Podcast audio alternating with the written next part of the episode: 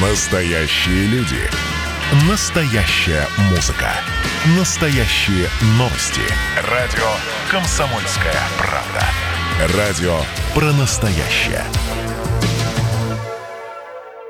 Сейчас э, с нами по телефону Александр Евсеев, председатель объединения Советов домов Удмуртской республики. Здравствуйте, Александр. Здравствуйте. Да, ну давайте мы э, сегодня э, нашу тему поднимем. Это э, перерасчет за некачественно оказанные коммунальные услуги. Например, если крана из вода ржавая из крана течет, батарея холодная или скачет напряжение электросети. Вот расскажите, пожалуйста, что за новые поправки сейчас приняты в жилищном кодексе? Да, действительно, у нас 7 э, ноября вступили в силу поправки в жилищный кодекс – здесь, э, э, чтобы э, с этими поправками разобраться, важно понимать, что у нас где-то 80%, наверное, договоров на коммунальные услуги в Ижевске, они заключены напрямую с ресурсоснабжающими организациями. То есть есть исполнитель коммунальных услуг ресурсоснабжающая организация, которой мы напрямую платим деньги – и есть управляющая компания, либо ТСЖ, которая э, отвеч, отвечает за обслуживание внутридомовых инженерных сетей. И вот здесь, вот в этой связ, связке как раз э, всегда законодательно э, были вопросы, э, связанные с тем, кто же отвечает непосредственно перед потребителем, кто должен непосредственно перерасчет этот сделать. Жилищный кодекс сейчас э, четко отграничил и определил, что в любом случае перерасчет э, при, при прямом договоре должна сделать именно ресурсоснабжающая организация, исполнитель коммунальных услуг. Угу. Однако в случае, если э, предоставление некачественной услуги было связано с тем, что управляющая компания там не подготовила дом к зиме, из-за этого отопления не было, не, не было отбалансировано, или там внутридомовые сети были изношены, поэтому вода ржавая стала. Вот в этих случаях уже ресурсоснабжающая организация будет предъявлять претензию э, управляющей компании. То есть как бы получается такая схема, что для потребителя в платежном документе перерасчет ресурсоснабжающая организация делает, а потом выставляет претензию управляющей компании, чтобы она возместила эти убытки. Угу. Так, ну, вроде бы более-менее понятно. Так, я хотела спросить тогда, что нужно для того... Вот у нас, например, а, какое-то время а, просто мы все жаловались на то, что у нас такая ржавая вода бежала. Вот что нам нужно сейчас сделать для того, чтобы нам возместили все эти э, расходы? Ну, здесь э, э, нужно всегда фиксировать. То есть в любом случае, когда бежит ржавая вода, когда бежит э, холодная вода вместо горячей или там чуть тепленькая.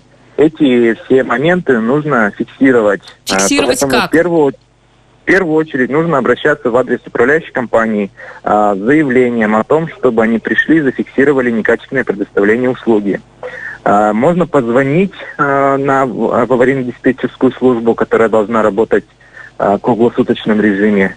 Э, можно написать э, заявление, там, допустим, через ГИС ЖКХ это э, достаточно достоверный способ предоставления информации. Э, и э, в течение двух часов э, управляющая компания должна направить своего представителя. Ну вот смотрите, Если... а как тогда рассчитывать? Вот, например, они будут считать, сколько часов, например, эта вода бежала некачественно, или каким образом вот этот перерасчет, из чего он будет складываться? Вот э, пер, э, первый акт составили, зафиксировали, что вода была некачественная. Должна управляющая компания предпринять меры для того, чтобы э, эта вода стала нормальной. После того, как вода стала нормальной, потребитель сообщает управляющую компанию, либо управляющая компания сама второй раз приходит и фиксирует, что вода стала нормального качества. И за период, когда эта вода была некачественной, вот э, сколько воды было э, пролито, вот за этот, этот именно интервал считается э, для, основой для перерасчета. А сам перерасчет как тогда считается? Перерасчет формула, она э, в 354 постановлении написана. То есть там такая формула где-то 0,15% за каждые 3 градуса Э, снижение температуры, если мы про температуру говорим. Э, про не, э, если вода некачественная, некачественная, то есть там ржавчина есть, тоже формула определенная есть в постановлениях правительства. То есть Расчеты, каким образом, сколько в рублях это должно произойти, они в самих правилах написаны. Александр, и они тогда... на самом деле бывают не такие уж и большие. Ага, Александр, тогда можно узнать, вот какие услуги можно считать некачественными? Вот я как потребитель на какие услуги могу пожаловаться и рассчитывать на то, что мне сделают какой-то перерасчет? Ну, все, все, наверное, перечислять не буду. Я лучше назову самые распространенные, которые бывают, потому что по всем это очень долго и много. А, самое распространенное – это температура э, воздуха в квартире по отоплению – она должна быть от 20 до 24 градусов, а в угловых квартирах от 22 до 26. А, второе – это, а, соответственно, не, недостаточно горячая вода. Она должна быть э, из крана бежать температурой э, выше 60 градусов. Если она ниже 60 градусов, то здесь тоже есть основания для перерасчета. Если она ниже 40 градусов, то э, вода, э, которая бежит из крана, она считается уже не горячей, а по тарифу холодной должны ее считать. Uh-huh. И, соответственно, уже э, э, некачественный по составу некачественная вода это горячая ржавая чаще всего бывает и холодная тоже она бывает мутная с запахом, по цветности и ржавая. Я вот в... это самые распространенные, на что можно обратить внимание при предоставлении коммунальных. Да, Александр, я вас хотела уточнить, э, э, то есть, как бы кто должен подавать вот это заявление? Ну, заявление, вот смотрите, например, у нас весь дом ведь страдает от этого. Это, ну, как бы старший по дому может, ну, как бы для всех, а... что ли, э, вот в эту заявку сделать? На то, что, например, у нас подается сейчас батарея у всего дома не очень горячая. Ну, смотрите, опять же, батареи э, не очень горячие, это не показатель. А, нужно, чтобы температура воздуха в помещении была ниже. Mm-hmm. И, соответственно, здесь э, заявку, если подать централизованную, э, не обойтись без доступа в каждую квартиру все равно. Соответственно, в какую квартиру попали, эта квартира и будет получать перерасчет. В какую квартиру не попали, не предоставили доступ этот перерасчет по температуре именно воздуха, он э, для этой квартиры не сделается.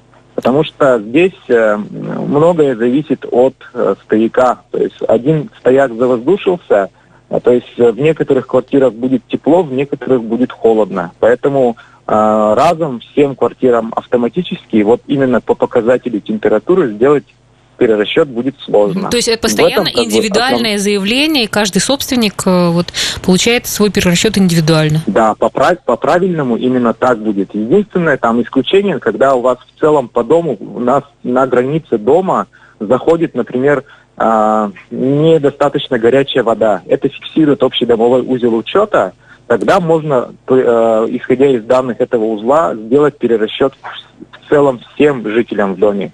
Это единственный случай. Остальные как бы случаи, они требуют вот э, доступа в квартиру, попадания в квартиру и составления актов в каждой квартире.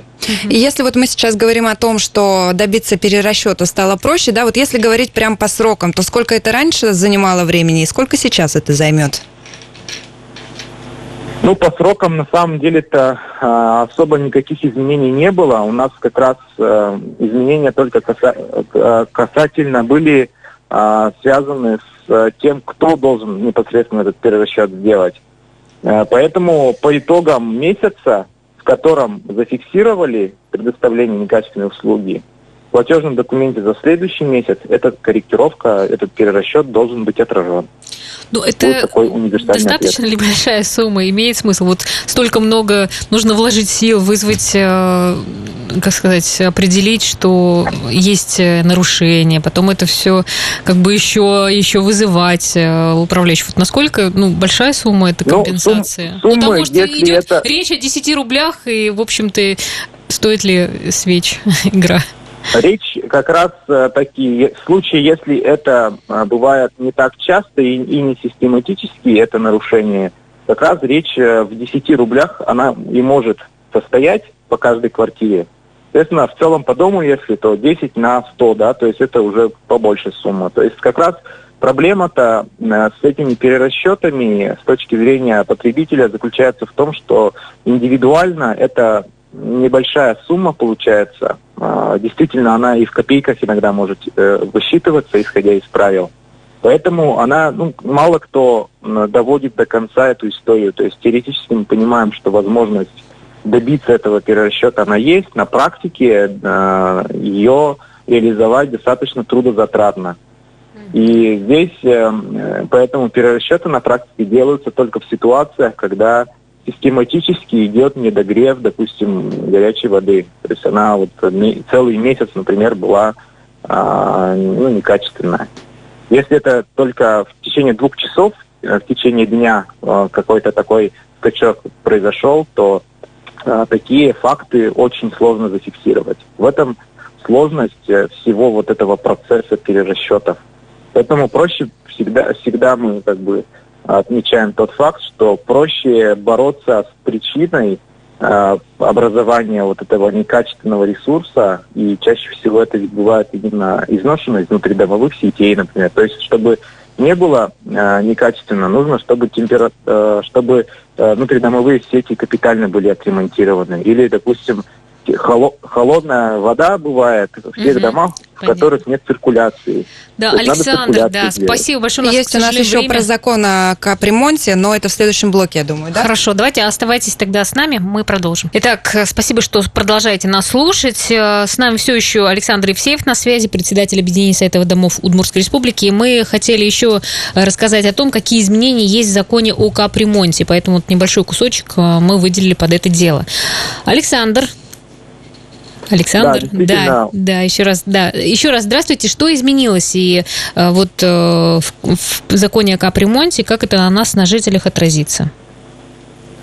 У нас э, летом в региональный закон о капремонте были внесены уточнения, которые